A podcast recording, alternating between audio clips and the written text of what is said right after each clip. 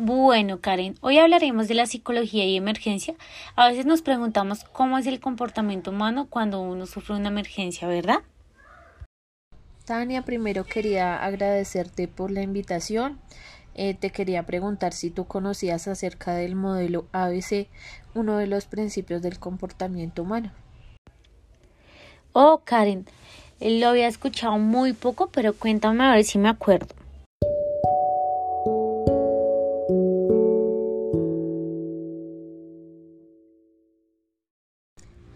Bueno, te cuento. El modelo se divide por sus tres iniciales, la A, la B y la C.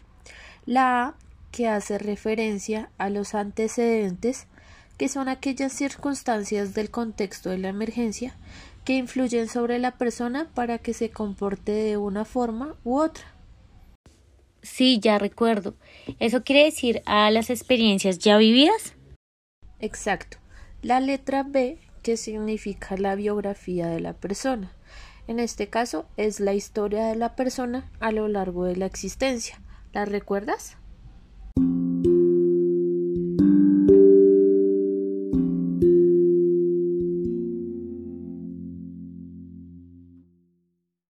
Sí, en ella se reflejan cinco dimensiones o niveles de respuesta de la persona.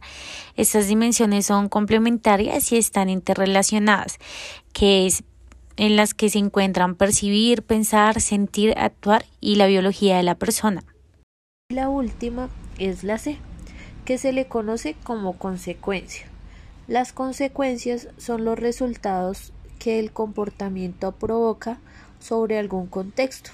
Estos resultados a su vez dejan huellas sobre la biografía de la persona y también se pueden convertir en antecedentes para una nueva secuencia de comportamiento.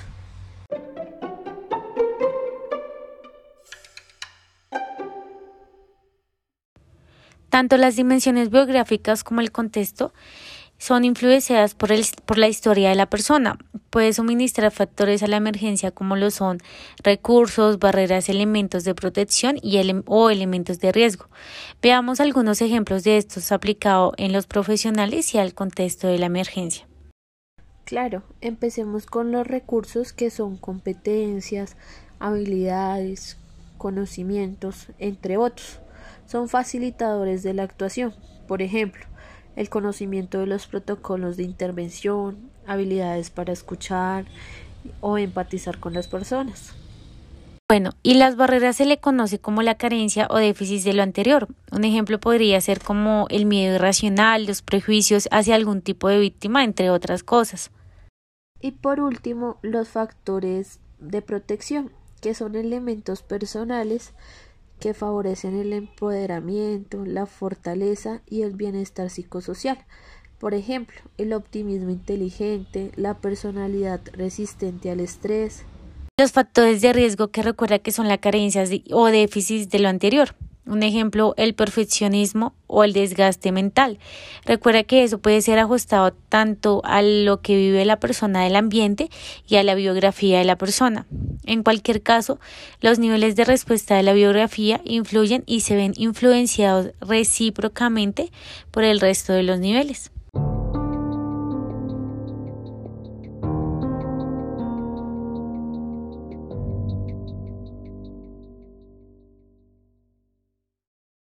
Claro, además mi estado biológico puede influir en lo que percibo.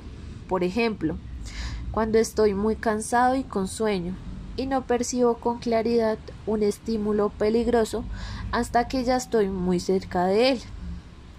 Asimismo se plantean estos aspectos.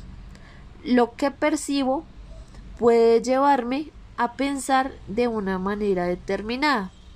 Por ejemplo, al ver cómo dos vehículos han chocado frontalmente en una larga recta, pienso que probablemente la colisión ha sido muy fuerte y es posible que hayan personas malheridas o quizás fallecidas. Además, si lo que pienso puede influir en lo que siento. Una persona herida me reprende enfadada para que actúe según ella desea y no según lo lo que por protocolo es conveniente en esa situación. Pienso que la persona debería ver, oír y callar, ya que el que sabe lo que hay que hacer soy yo y me siento indignado por su comportamiento. Y por último también lo que siento puede influir en lo que hago. Continuando con el ejemplo anterior, le digo a la persona con tono irritado que deje de decirme lo que tengo que hacer, que se calle y me deje trabajar. Si solo atendemos a la persona sin tener en cuenta el ambiente que lo rodea o solo atendemos, digamos, el ambiente que lo rodea y no la situación vivencial de la persona, nuestra labor se puede ver significativamente limitada. Las personas a las que asistimos van a ser seres anónimos y difícilmente vamos a poder apoyarlos en su historia personal, sus vivencias pasadas, experiencias, entre otras. Para hacer mejor nuestro trabajo desde el punto de vista psicológico que nos ocupa, algunos profesionales indagan como parte de protocolo para atender una emergencia médica. Las respuestas biográficas que emitimos ante estímulos incondicionados son respuestas incondicionadas. Sí, Tania. Por otra parte, también hablamos de estímulos neutros para referirnos a aquellos que por sí mismos no son condición suficiente para generarnos reacciones concretas y comunes. Nosotros los llamamos respuestas incondicionadas. Por ejemplo, la mayoría de nosotros no nos emocionamos o sobreactivamos ante el hecho de subir en ascensor, observar cómo un jardinero quema unas malas hierbas en un jardín o nos han de inyectar un medicamento. Sin embargo, otras personas sí pueden tener reacciones emocionales que los hagan pensar que estos estímulos no los viven como neutros. Entre las dimensiones que condicionan la fuerza podemos destacar algunos como la frecuencia, la duración, la latencia que se le conoce como el periodo que demora, que demora la respuesta en que se presente una condición estimular y la magnitud.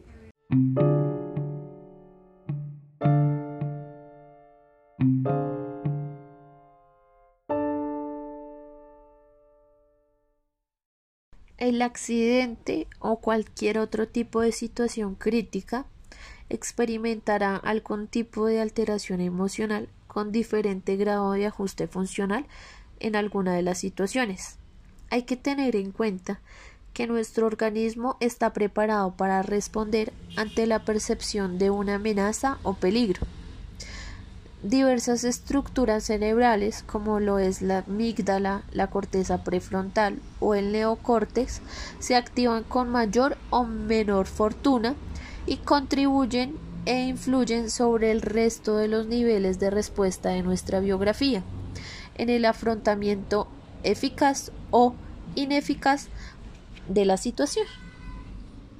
En esos últimos casos, nuestro comportamiento como profesionales que ejercemos la emergencia eh, ha de encaminarse a reconducir las transacciones con las personas afectadas, con compañeros de equipo, y la idea es lograr como objetivos funcionales empleando acciones distintas y evitando el más de lo mismo, que es por lo general lo que siempre ocurre, y mantener e, e incentivar el afrontamiento disfuncional ya que los diferentes campos que nos vamos a encontrar cuando se presente una emergencia es poder verificar diferentes variables que nos arroja la persona, evidenciando el momento de su reacción fisiológica, si tienen algún familiar cercano o suministrar agua para calmar o ejercicios de respiración, teniendo sus signos vitales activos y dado el comportamiento necesario.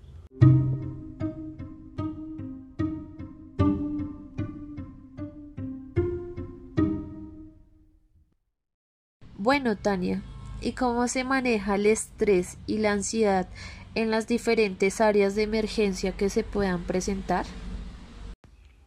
Sí, Karen. La ansiedad es una respuesta normal de nuestro organismo ante situaciones que generan estrés. Estas situaciones pueden ser cualquiera que provoca una emoción, tanto positiva como negativa, desde promocionar o ascender en el trabajo hasta sufrir la pérdida de éste. Manejamos tres fases. La fase de alarma ante la percepción de una posible amenaza o estresor. El organismo sufre una serie de cambios tanto fisiológicos como psicológicos encaminados a prepararle para la acción de afrontamiento de dicha situación amenazante. La fase de resistencia es la fase de adaptación a la situación estresante. El organismo intenta adaptar o afrontar la amenaza de forma progresiva mediante un conjunto de procesos cognitivos, fisiológicos, motores y emocionales. Asimismo, por último, va la fase de agotamiento, cuando la amenaza se repite con frecuencia o es de larga duración y los mecanismos de adaptación no son eficientes se produce un deterioro con pérdida importante de las capacidades fisiológicas que tienden a cronificar o hacer irreversibles los trastornos aparecidos. Y según lo que entiendo, existen tres tipos de evaluación. La primaria, que se centra en las necesidades de la situación y consiste en analizar si el hecho es positivo o no, si es relevante y sus consecuencias. El resultado de esta evaluación será determinante para que el suceso sea considerado como bueno o malo, relevante o irrelevante, amenazante o no, controlable o cambiante. La secundaria tiene como objeto el análisis y la valoración de la capacidad del propio sujeto para afrontar el suceso que acaba de evaluar. La valoración de los recursos personales determina en gran medida que el individuo se sienta asustado, desafiado o quizás optimista. En ella juegan un papel esencial los pensamientos anticipatorios. La terciaria, también llamada afrontamiento, es el afrontamiento o estrategia propiamente dichos, la acción y la ejecución de una estrategia previamente elaborada, también llamada coping.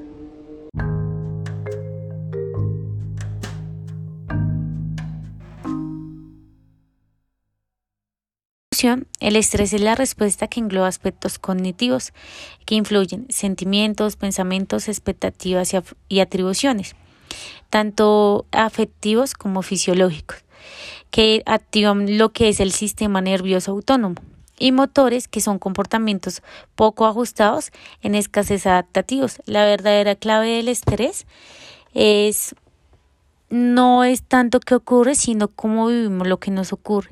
La ansiedad podría conceptualizarse como una reacción emocional producida por la percepción de las señales de peligro o amenaza, ya sean reales o si son imaginadas, desencadenando tanto estímulos ambientales como situacionales o disposicionales, que podrían favorecer la aparición de la misma, es decir, es un mecanismo de alarma y es necesario para nuestra supervivencia.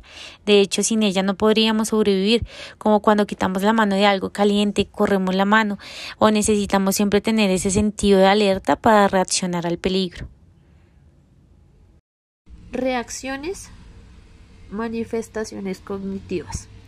Se refieren a pensamientos, ideas o imágenes de carácter subjetivo así como a su influencia sobre las funciones mentales superiores, como lo son la atención, el pensamiento y la memoria. Entre esto está la dificultad para concentrarse, para tomar decisiones, para pensar con claridad, la sensación general de desorganización o pérdida de control sobre el ambiente, la desorientación, la confusión, la preocupación, la inseguridad, la aprensión de hipervigilancia, los pensamientos negativos recurrentes. También las reacciones o manifestaciones fisiológicas son consecuencia de, de, la activación de los diferentes sistemas orgánicos del cuerpo humano. Síntomas cardiovasculares como palpitaciones, pulso rápido, tensión arterial elevada, accesos de calor, síntomas respiratorios, como sensaciones de sofoco, ahogo, respiración rápida, eh, síntomas gastrointestinales como vómitos, náuseas, diarrea, molestias digestivas. Y por último, las reacciones, manifestaciones motoras. Entre esas está la hiperactividad, la inquietud, la paralización motora, los movimientos repetitivos, torpes o desorganizados, dificultades para la comunicación como el tartamudeo y otras dificultades de expresión verbal como los tics, las conductas de evitación, el consumo de sustancias como pueden ser comida, bebida, el tabaco, también el llanto, la tensión en la expresión facial, la precipitación o titubeo en las acciones,